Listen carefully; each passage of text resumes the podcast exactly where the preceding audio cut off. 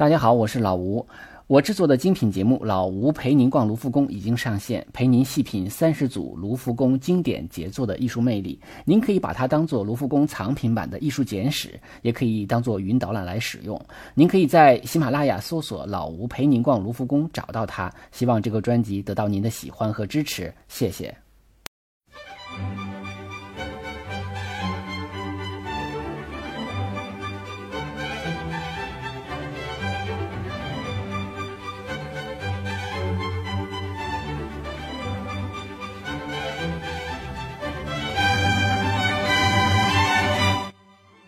大家好，这里是手机美术馆，我是老吴。呃，大家也可以订阅我们的微信公众号“手机美术馆”，里边呢会有更多的高清图片。呃，今天呢我们要讲的这幅画呢，跟上一期有所联系。上一期我提到了有世界三大油画的这样的一个说法。那么除了讲过的那个维拉斯开兹的《宫娥》啊，还有著名的达芬奇的这个《蒙娜丽莎》啊，另外一个就是伦勃朗的《月巡》。呃，那么既然我们讲了宫娥哈，我们这期就讲讲呃伦勃朗的《夜巡》。《夜巡》呢，收藏于荷兰首都阿姆斯特丹的这个荷兰国家博物馆。呃，它的尺幅非常大啊，它是这个四四米三七乘以三米六三啊这样的一个尺幅。呃，而且这也是剪裁过的啊，一会儿我们会提到剪裁这个事儿。嗯，他创作的时间呢是一六四二年。嗯，作者呢叫伦勃朗啊，伦勃朗可能大家都知道啊，这是一个非常知名的一个画家，呃，而且呢，他的这个最知名的呢是他画了很多的自画像，呃，在台湾的一些这个翻译名里呢叫他林布兰特。我们很多人都听过蒋勋老师的这个关于艺术史的讲座啊，他经常提到林布兰特，林布兰特呢就是伦勃朗。当然了，这幅画呢。呃，也是这个荷兰国家博物馆的镇馆之宝了，那一定是放在最重要、最中心的位置啊，有点类似于蒙娜丽莎在这个卢浮宫的位置啊，类似于呃宫娥在这个马德里的这个普拉多博物馆的位置啊，都是放在最好的位置，然后给最好的这个光照的条件啊，最大的空间啊，让大家来慢慢的欣赏。呃，这个伦勃朗呢，他的全名叫伦勃朗·哈尔曼松·凡莱因啊，这个名字中有个莱因啊，应该是这个姓氏的部分。呃，他呢是生在莱顿啊，就是莱茵河畔旁边的一个小城，距离阿姆斯特丹比较近。呃，他的这个呃莱茵呢，其实就是取自于莱茵河。他的爸爸是一个磨坊主。啊，就是大风车啊，我们都知道荷兰有很多大风车，就是搞磨坊的啊。其实家里没有什么艺术细胞，但是他自己比较喜欢啊，从小就学画，然后很年轻的时候就到阿姆斯特丹发展了。嗯，他最擅长画的是肖像画啊。这个因为当时呃荷兰呢经济发展起来了啊，就是大家慢慢的变得有钱了啊，也就是新兴的这个中呃资产阶级啊，这个资产阶级呢。他们有这个画肖像画的这个想法啊，因为他们嗯，尽管是嗯这个资产阶级，但是他们也渴望像贵族一样啊，拥有自己的这个画像啊，所以呢，很多的这个画家呢就有呃挣钱的这个呃来钱的这个呃途径了。当时呢，而且呃是这样的，就是当时荷兰呢，慢慢的就是从这个西班牙的统治中呃解放出来、独立出来啊，然后他们呢。呃，更多的是变成了一个贸易大国啊。那个时候，四百多年前的荷兰基本上是一个世界第一的一个贸易大国。呃，而且它向全世界倾销这个啊飞鱼啊这个鱼，然后呢建立了很多的贸易的这个渠道，然后再接着卖呃这个呃郁金香花的那个呃球茎啊，那卖这种球茎呢，然后来。来进一步的，呃，就是在强化它这个贸易啊，反正是一个很有钱。包括我们知道这个股票啊、公司啊，其实都是来自于荷兰啊，包括现代的金融业，其实也是来自于荷兰。嗯，所以那个时期呢，就是呃，对绘画的要求很多都是都是这个资资产阶级的啊，商人阶层的。所以呢，就大的时代来说，伦勃朗所处的时代仍然属于巴洛克时期。但是我们讲巴洛克是个非常复杂，而且非常大，而且风格又非常不一样的一些这样的一一一个一个时代吧。那你我们都知道，这个意大利啊，包括我们认为西班牙也属于华丽的巴洛克，就是它走走华丽风啊，基本上是围绕着宗教为中心的。那么到了法国呢，是这个我们叫经典巴洛克啊，也有人叫古典主义，不叫它巴洛克，叫它古典主义，实际上就是。啊，那么呃，风格呢是来自于更古老的这个古典风格啊，那么就是主要是画风景啊啊，然后这个讲究均衡啊啊这样的一这个一种风格啊，就是以皇室啊这个王王室成员啊，就围绕着王室贵族的他们的生活啊来展开的。但是在北部啊，尼德兰地区，也就是低地国家啊，包括这个嗯，我们说这个荷兰哈。那么他呢，最主要追追求的就是这种啊比较一呃比较市井的啊比较市井，就是你看他商人也是属于普通人，他不属于贵族阶层。那么呃他呢嗯更更多的是这个是这个叫做我们叫严谨巴洛克啊，也有人叫他资产阶级巴洛克。实际上这个比较容易理解，他的题材也是画普通人，那可能不画宗教，也不画贵族。呃，画的就是这个，当然不是穷人了，那肯定是呃有钱的普通人了啊，就是这样的一个阶层。呃，所以呢，有的时候我们会看到荷兰的画尺幅都很小，小小的。比如说他可能有点钱，他请得起画家了，但是他也不是不一定是很富，他就画一个小幅的那种肖像画啊。然后也有画那种很普通的啊，像维米尔画那种呃什么什么倒牛奶的什么女女女仆啊那样的一些人啊，就是画一些生活中常见的人。所以他们流行的是画这样的一些题材啊，画风风俗画啊，画是我们看到的生活中的一些小小的那种场景，小的那种呃看到的人活动的那样的一个场景。呃，那么我们接着说他的呃伦勃朗吧。伦勃朗呢，他来到阿姆斯特丹发展以后呢，因为当时流行这个肖像画嘛，他又是属于那种有惊人的天赋嘛，他就是。在阿姆斯特丹发展的非常好，二十多岁的时候，还不到二十岁的时候就已经红透了半边天，啊，就是挣了很多的钱，擅长画肖像画，而且他也很聪明，他又搞这个石刻铜版画啊，那么石刻铜版画就可以嗯翻印，就把他的画作翻印啊，包括他现在也留下来很多的这个石刻铜版画啊，能赚了很多的钱。二十八岁的时候呢，他就娶了画商的这个侄女，叫萨斯基亚啊，叫萨斯基亚，呃，画商的侄女啊，呃，那么他们结婚了啊，一直到三十六岁啊，到三十六岁他妻子去世，那么他跟他的妻子感情挺好的啊，非常好。那么跟其他的很多的画家不一样，因为很多画家要么没有结婚啊，要么反正生活上有各种各样的问题啊，他的家庭还是。就是早期的时候还是非常幸福的。那他以这个萨斯基亚为模特呢，画了很多的这个画啊，包括圣家族。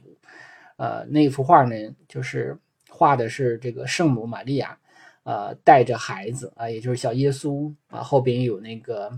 圣约瑟这样的木匠。那么他其实就是恢复了一个家庭普通生活的场景。呃，圣母玛利亚一边摇着摇篮里的孩子，一边读书。其实他就是照着他自己的妻子。和他的孩子来画的，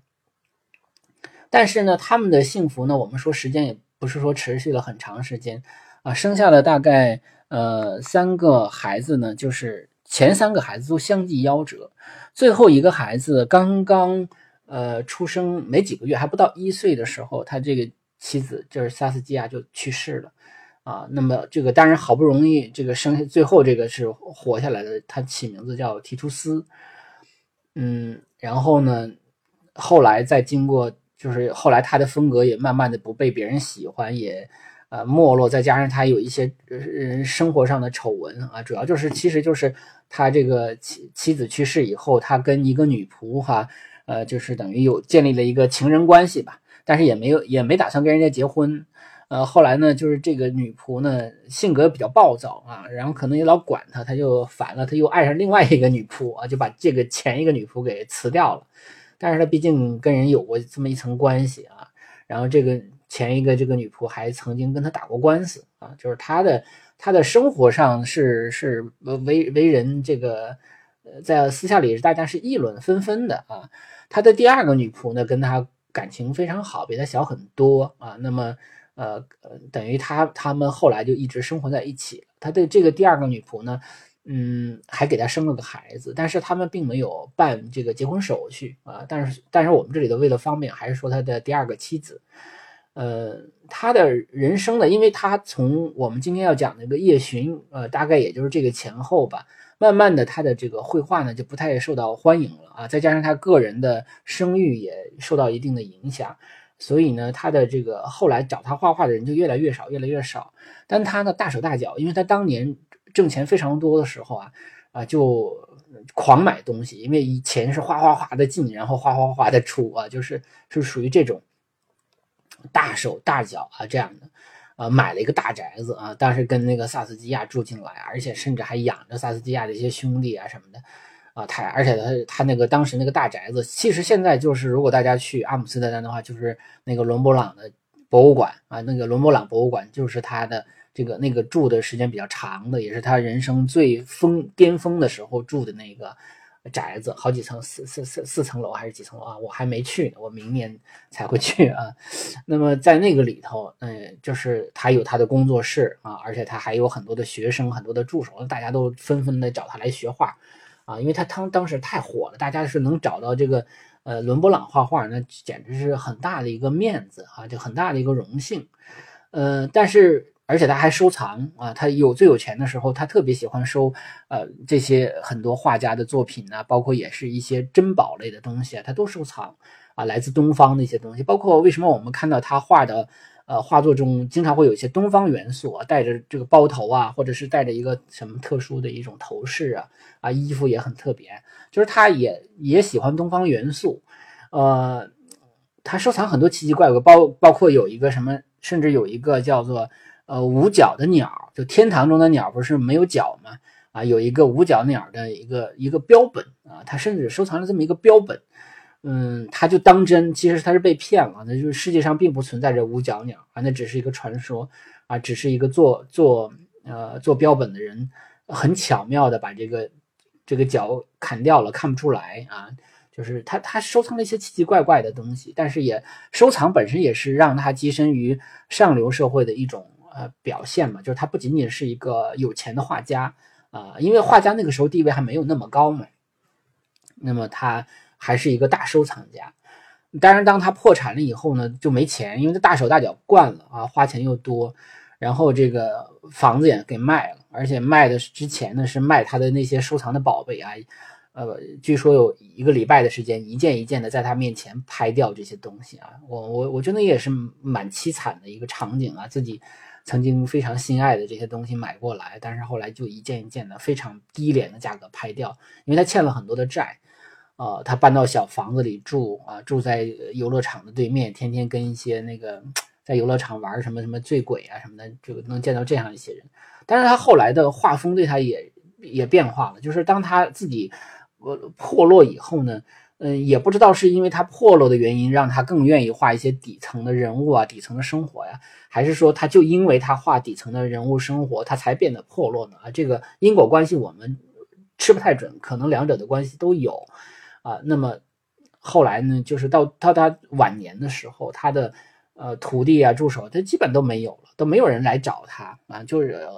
后来市政厅委委托他画一个作品，画完了之后，市政厅又不满意啊，就后来把这画退给他了。他又他又想又又想拿到钱，那他就把这画就就就大卸八块哈，就分成几块，说我卖几个局部吧，也许可能有人买啊。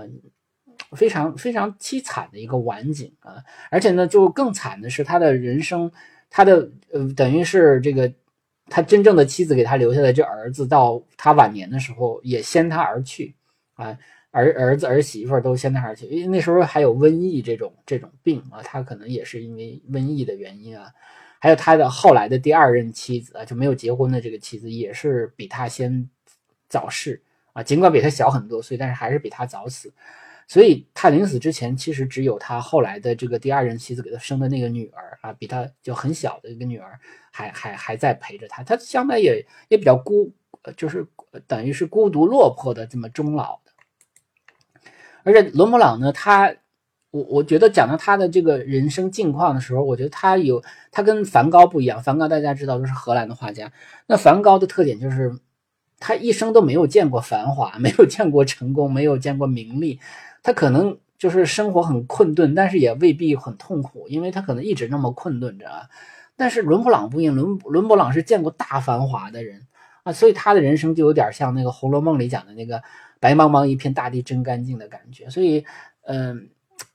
你要看到伦勃朗的自画像啊，这这这里的还要提一点，就是伦勃朗是一个特别擅长画自画像的人，有点像我们现在人搞自拍。现在人自拍可能是一种自恋哈，或者说是呃这个不方便别人帮拍的时候自己拍一张。那伦勃朗是一生都在自画像啊，他画了有八十来幅的这个自画像啊。我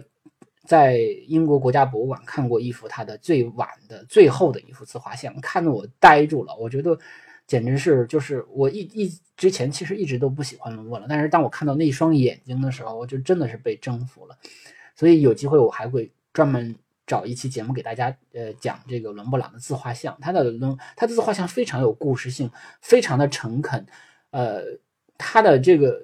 非常的怎么讲深邃啊，就是不是不是绝对不是自恋啊，绝对不是自恋，可能也许也许有自恋的成分，但更主要的是一种自我的。认识啊，自我的一个，我们也不能叫自省，就是一个自我的认识，就是在在看自己那个感觉。呃，我们今天呃，因为那个时候，嗯，今天讲叶巡嘛，他的大背景我们刚才讲，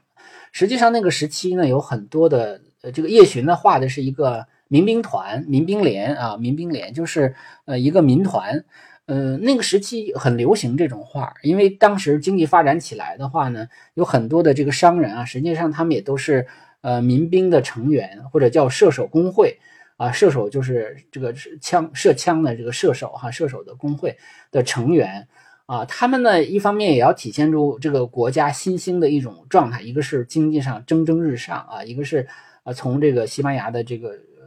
掌掌控之下摆脱出来。所以呢，他表达一种精神啊。那个时期，因为我觉得这个出富的国家都是这样的啊，他会他会有那样的一个非常向上的力量，呃，所以很流行这种集体化。嗯，当然，这个集体化中呢，就是叫我们叫集体肖像画，就是所有的人，假假如说我们是一个行会、一个工会组织的，那我们就一起画一个大的呃呃大合影啊，就是画油画版的大合影，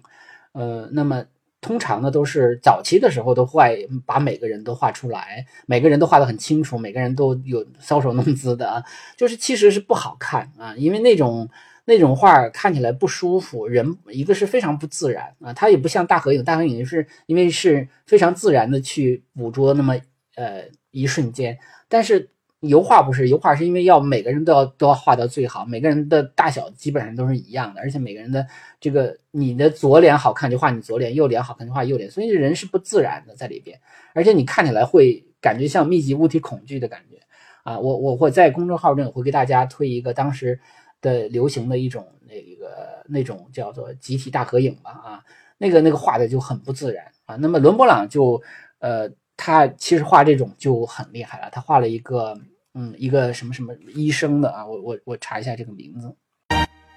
呃，这个这个叫呃杜普医生的杜普博士的这个解剖课啊，因为这个翻译的名字啊不一致啊，所以有的时候得需要先核实一下。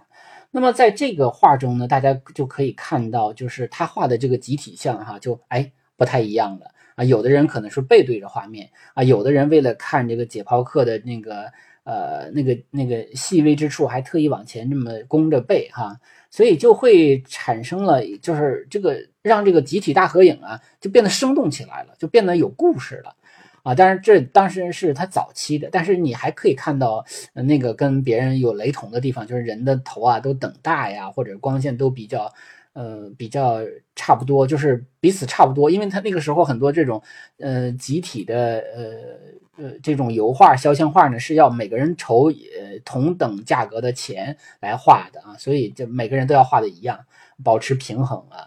嗯，但是呢，就是这个杜甫教授的，呃，这个解剖课呢，还是啊，已经有很大的进步了，就看起来要自然的多得多啊，呃，然后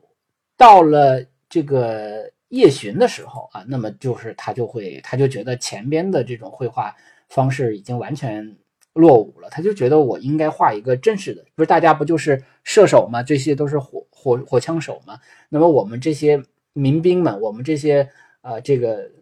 穿着或者拿着枪拿着长矛的啊这些商人们啊，实际上他们是商人们哈。呃，那么我我要把它变成一个真正的啊，大家在好像要马上要集合，马上要出征，马上要列队的这样的一个真正的场景出来。这个我相信是，呃，受到在风俗画中的一些影响，就是他更喜欢有情节性、具体性，而且只有只要有情节、有故事性了，他才有场景感了，他才能表达一定的啊共同的价值观、共同的思想。啊，而如果说大家都面面俱到，所有的人都是均衡处理的话，他很难表达一种就大家共同的价值观啊。因为其实这种射手工会也好，这个或者叫民团也好啊，这种民兵组织是实际上它也是因为大家有共同的价值观啊，所以才才聚集在一起的。但是这些民兵，呃，比较可笑的一点，实际上他们每个人都这个民兵团他从来没有打过仗啊，因为之前的那个战争他们没有参与过啊，那么。尽管他们从这个意义上来说，他们是如果一旦发生战争的话，他们是要去参与的啊。所以有的时候我们也可以认为这些人就是一些军迷啊，就是军事爱好者。那伦勃朗的特点呢，就是非常善于用光啊，就是他的这个光线用得很好。那一般都是比较暗的背景啊，然后这个主要的部分呢就很亮。那么暗呢，就是他用明暗来。呃，来就是弱化掉那种次要的元素啊，然后来强化主体元素。所以呢，它的这个光线用的特别好。所以这期节目我把它名字就叫做啊光影魔术手。嗯，我们还是来看这幅画吧。那么这幅画的原名呢叫做班克啊班宁科克与威廉范鲁伊登伯赫的民兵连。呃，后来才叫夜巡的，一百多年以后才叫夜巡啊，这也是传说之一了啊。就是说，早期呢，它实际上画的是一个白天啊来巡视的场景，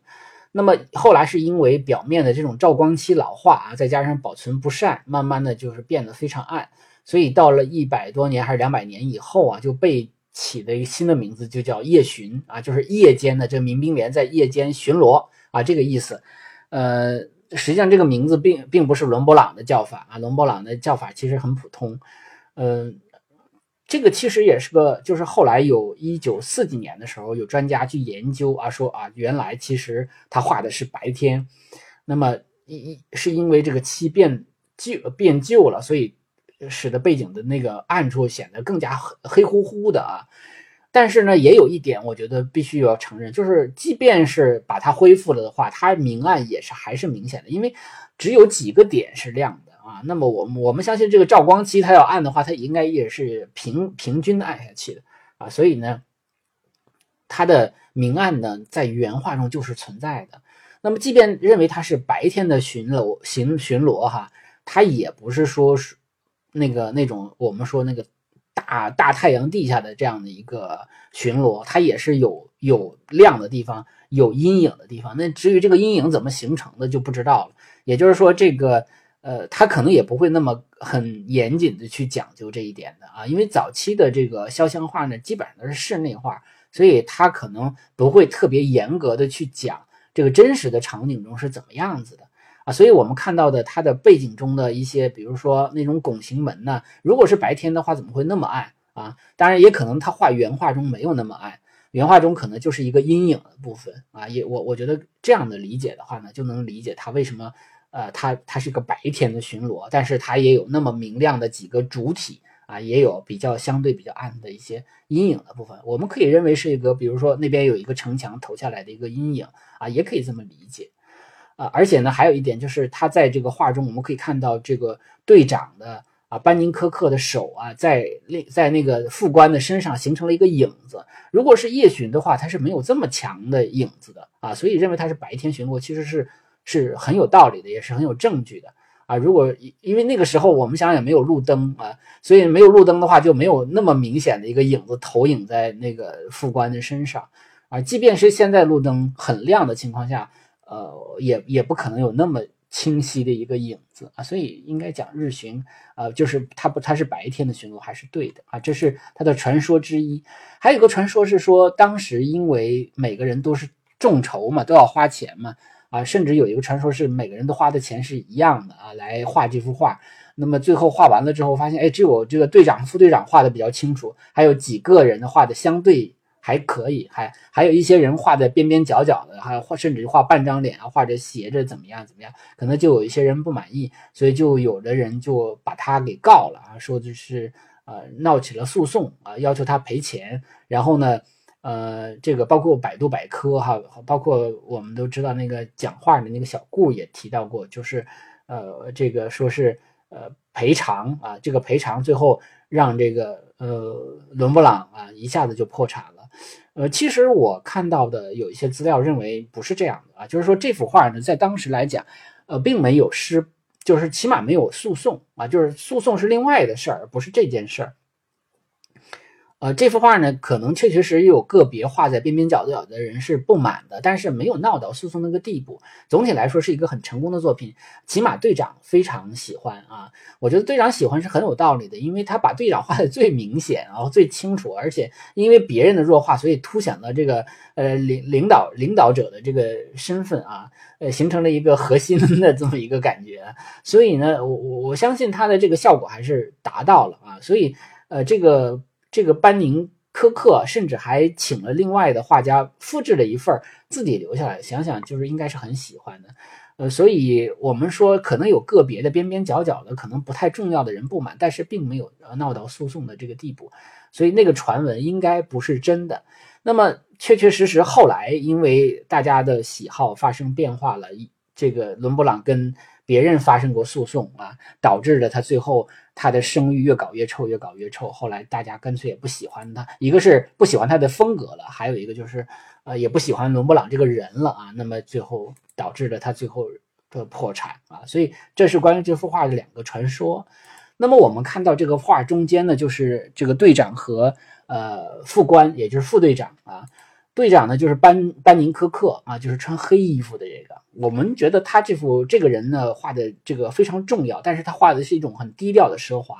他最主要的体现他低调奢华的就是他这个蕾丝花边儿啊，领子上那个蕾丝花边儿这是伦勃朗在绘画技术上非常牛的地方啊。就是说，尽管它只是一个装饰，但是他能把这个蕾丝花边画的非常的。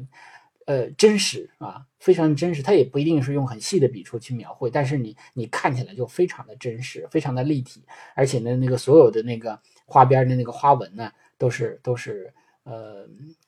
不走样的啊。然后旁边的这个呢，就是当然我们刚才讲了，他一边走哈，这个这个队长一边走，还一边说着话，还有手势啊，手部的动作呢，通过光影打在了他的这个副官哈，这个副队长身上。副官就是威廉范啊，鲁伊登伯赫。那么他呢，穿着的非常华贵啊，这种明黄、金黄色系的衣服啊，穿着这个华丽的法国长靴等等等等，就是其实一看着就不是真打仗的样子啊。那因为衣服太华贵了啊，衣服上的一些小的那种花纹呢，那个立体感呢，可以可以说是刻画的非常的真实啊。而且这个我们说那个手部的动作还落在了他的这个副官的衣服上。那么当然，我也我也猜测啊，但是倒没有任何人来来证实这件事儿。我觉得他副官穿浅色衣服，那一方面是为了，其实是为了炫技啊，一个是深色的，然后配着这个蕾丝花边的领子，一个是浅色的，上面会有这种刺绣哈。我觉得这不同的衣服也是为了来彰显这个。伦勃朗的画技啊，同时呢，也是为了这个影子啊，就是因为他的手伸出去的话，他要落在他的这个衣服上这个影子。如果它是个深色的衣服的话，这个影子就没了啊。所以呢，它也需要有一个亮色，那么也是为了这个影子的存在。所以我有的时候我们会觉得它有一些小细节处理的非常有意思啊。当然，这是我猜测的。呃，那么我们说，呃，这个。而且呢，这个里头呢，这个确确实实众筹的啊，这个现在的词儿讲就是大家集体出资的，可能有多有少，因为这里边没有什么正正史，我我相信可能主要的钱还是这个队长花的吧啊，所以呢，在这个画面的后边暗处的上方哈，有一个盾牌，盾牌上面有很多的文字，这个到时候我会大给大家放大这个局部让大家看，那这些文字其实就是这个画中所有人的人名啊，也就是出资人。啊，所以有的时候你你尽管我这个人脸可能不一定看得很清楚，但是我这名字上面写的很清楚啊啊，所以带着孩子去看这画的时候，啊就可以跟他们说，还说爸爸这个爸爸出自画的啊啊，这是我瞎猜的，这个。那么他们毕竟是一个就是民兵连嘛，就是这里头射手工会，大家这里头要要拿枪的，所以这里头也有很几个几个火火绳枪手的啊这样的形象。我们可以看到画面左侧的有一个呃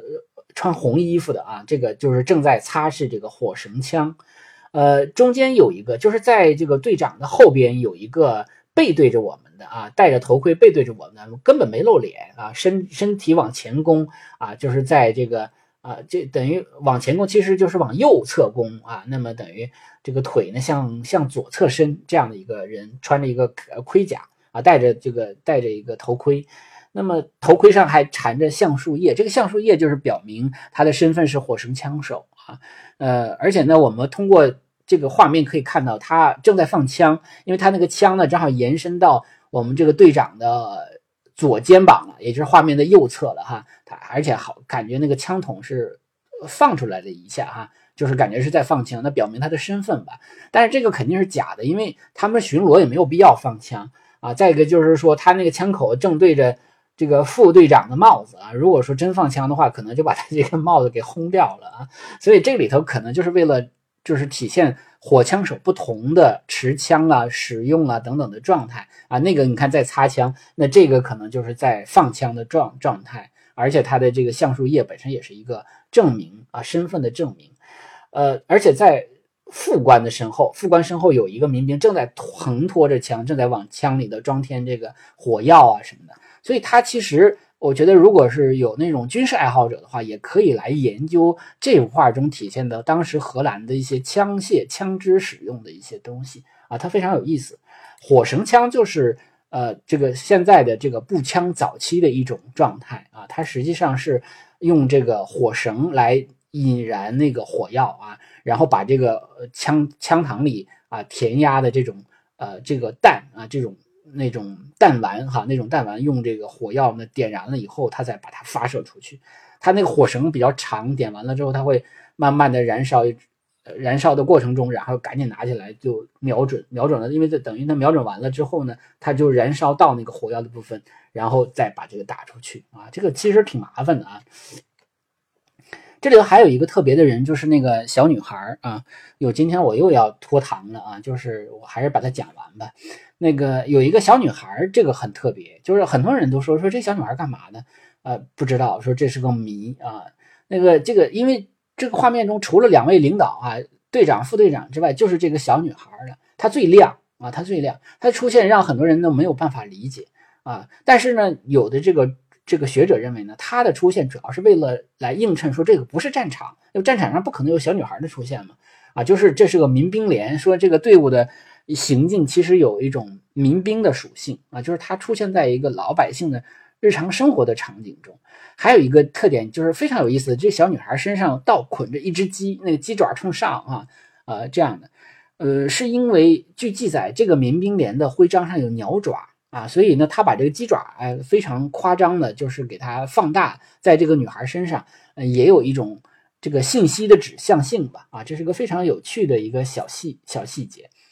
而且呢，有人认为说这个女孩的脸就是以呃伦勃朗的呃这个妻子萨斯基亚的作为模特啊来画的啊画的这样的一个小孩儿。而且这幅画还有个特点，就是他在这个画中画了自己。我们可以看到这个整个画面，队长后边后排哈有有画面偏左的部分吧，有两个人头中间啊，我会把它这个局部给放大。这两个人头中间有一个。只露出一只眼睛的脸啊，那眼睛还向斜上方看，看那个队旗哈，那个这个人就是伦勃朗啊，因为他戴着画家常戴的那种软顶的贝雷帽啊，所以呢，就是很多的这个专业的书籍都确定说这个就是伦勃朗本人了啊，而且从构图上来讲，它其实也有对角线的构图，它呢是为了呈现这是一个民兵连的呃特，就是这样的一个特点啊，所以呢，它没有。就是怎么去体现它是一个民兵连呢？它就是在后边实际上画了一个拱形的城门啊。那么民兵连的人呢，逐渐的从这个门向外走，当然队长走在最前边，呃，然后呢，其实，在画左侧有个小桥，他们是从后边出来，然后呢，马上就要走向那个小桥，通过左侧的小桥，然后再再或者说是这样的有一个空场的一个地方。它这个这个从画面平衡来讲，它其实是有一些关键要素的。但这画要有一点要说的是，他做过剪裁啊，就是他把他的这个前边可能就是就是等于画幅的最下边呢，他剪了一点点啊，那么上边呃左边右边都剪了比较多，尤其左边最多，因为他干脆就剪掉了两个人，把那个小桥也剪掉了。所以那剪掉了之后，实际上有一些很多的这个行动的信息，这个比如说这个行军的这个队伍要。呃，从城门出来，然后要要走到小桥那个地方，那那这个小桥没了啊，所以使得这个行进感其实是受到了影响。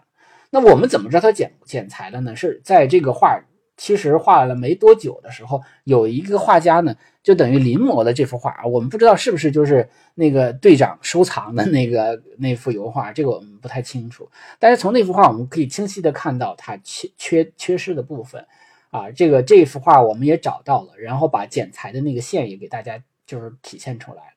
那为什么有剪裁这种现象呢？实际上这个事儿说起来也比较有意思。就当时的放画的时候呢，如果说这个墙和墙之间哈，它剩的那个距离啊比较短，那他们就那个时期是有这样的，就是那个时期不稀罕。现在我们恨不得把墙，那我们就重建一堵墙或怎么样啊，不可能为了墙的大小来这个修这个画面。呃，那么就把这个等于为了迁就啊，迁就这个墙的大小来减掉了啊，这个上下左右都减掉了一一些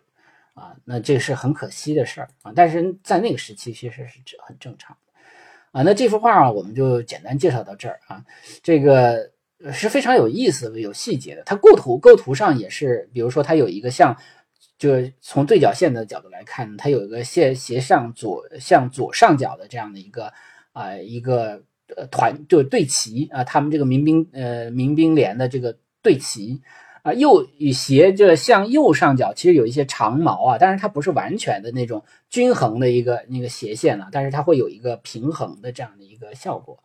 啊。这个这幅画呢，其实有特别多的好玩的解读的地方啊。那如果大家啊有机会去荷兰阿姆斯特丹的话呢，看到这幅画可以细细的去追求，去去去找一些这些小细节。我们简单总结，就是它最主要就是光影。那我们可以看到，这个画画中呢是光线来突出主体，拉开层次。那光线在整个的画中，它有一种流动感啊，有一种韵律感。它追求一种舞台追踪追光的一种一种，就是有点像我们现在那个舞台聚光的效果啊，就是有点打灯了啊那种感觉。所以这个实际上跟，比如说它跟那个大合大合影那种画法是很不一样的，它就有戏剧性了，有这个故事性了啊，这个。这个挺有意思的，但是当然，他要反对反就反映一种呃白天的巡逻的话，他可能也有也有不足的地方。但是这个可能不是艺术家所追求的东西，或者说是整个这个时代呃所他的一个特点，也是伦勃朗本人画风的一个特点啊。他可能就是喜欢用明暗来做这样的一个呃戏剧性的凸显。呃，第二就是它很多的细节啊，它很多的细节很有趣，就包括这个小女孩啊身上绑的这个鸡啊，或者右边还有鼓手，还有三个火枪手的那种，呃，这个对火枪的使用，这些细节都非常有意思。还有就是人物的刻画非常生动啊，神态非常逼真。那除了这个两个队长之外呢，那你看看，其实有很多人那个，如果说他画的比较全的话，我们可以看到他神态是非常逼真的。这里要提到一点，就是伦勃朗眼眼睛画的非常好。啊，这幅画可能就个别来看还没有那么好，就是他画的很多的自画像或者个人的肖像中，他眼神画的是非常非常好的，那也是非常抓人的啊。我之所以被伦勃朗征服，完全是因为他的眼神画的非常的生动啊，所以那个他的自画像非常有意思，非常值得一讲，以后有机会也会跟大家说啊。那么，嗯，在节目的最后，还是要感谢在微信公众号为上期节目打赏的两位朋友，还有一位呢是在喜马拉雅打赏啊，谢谢你们。呃，如果大家喜欢这个节目呢，也欢迎大家来点评啊，或者是留言啊，或者转发到朋友圈，让更多的朋友看到啊。今天的节目就是这样，再见。